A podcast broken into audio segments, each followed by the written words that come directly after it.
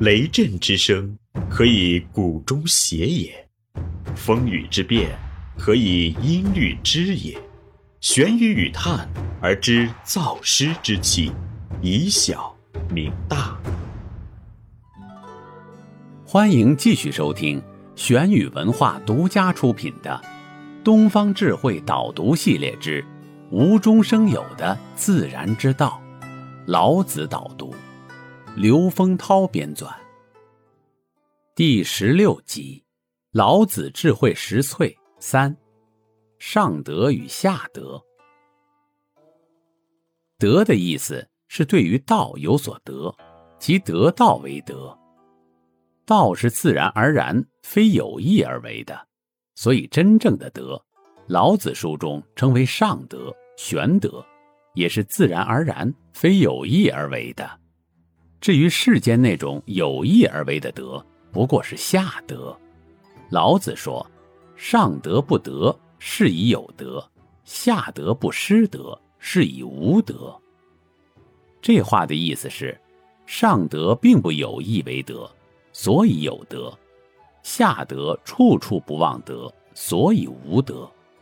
以时事为证，汉初名将韩信，年轻时无业流浪。常从人乞食，他在家乡淮阴城边钓鱼，有一群老妇人在河旁漂洗棉絮。到了吃饭的时候，一位老妇人见韩信饥无所食，便请他同自己一道吃饭。前后数十天，一直到漂洗的事务结束，韩信大喜，对老妇人说：“将来我必定会重重报答您。”妇人却大怒，说。大丈夫不能养活自己，我见你像一位落魄公子，哀怜你，才请你分食。难道我是贪图你的仇报吗？后来韩信功成名就，封淮阴侯，特意召见那位老妇人，赐给他千金。这就是历史上有名的朴母之恩的故事。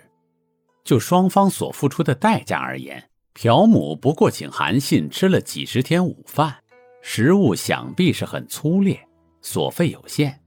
韩信回报以千金，乃是一笔巨大的财富。但以德而言，朴母无意为德，所以是上德；韩信有意为德，却是下德。下德不失德，是以无德，是一句深刻的话，因为这种失德的行为。其实是有目的的，包含着明确的利己之动机，名为失德，实为士德。战国时候，齐国孟尝君为国相，派遣他的门客冯轩到自己的封邑薛城收债，让他收完债款，是家中所缺，购置若干物件。冯轩去后，召集负债的百姓，将债券付之一炬，假称这是奉了孟尝君的命令。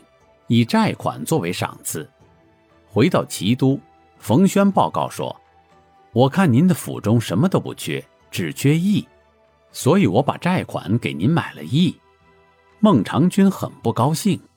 一年之后，孟尝君罢相，回封地居住，离薛城尚远，就见百姓扶老携幼前来迎接。孟尝君此时才明白冯轩所作所为的意义。回头对冯轩说：“先生给我买的义，如今我亲眼见到了。这就是冯轩示义的故事。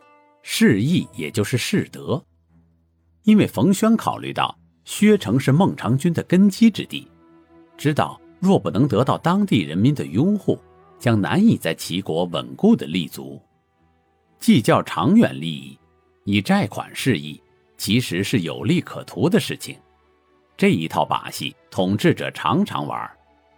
他们给老百姓做一点好事，就拼命宣扬自己的恩德，又自有一群帮闲文人，为他们编出种种无聊的文章歌曲来，吹捧的统治者如普照万物的太阳，责备大地的雨露，目的不过要老百姓感恩图报，为他们卖命。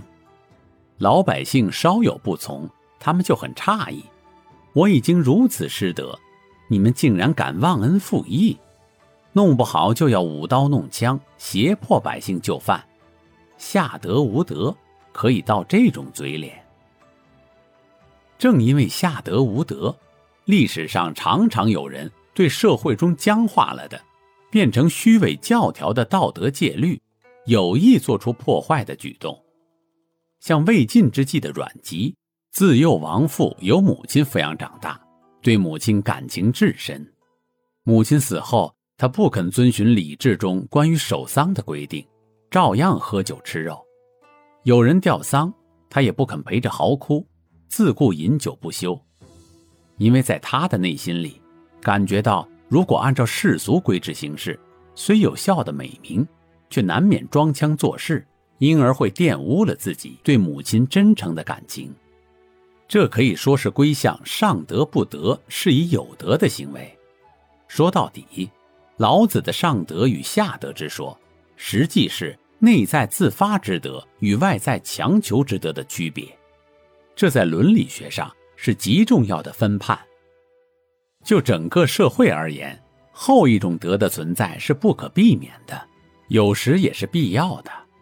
但只有前一种德，才是崇高的修养，真实的美德。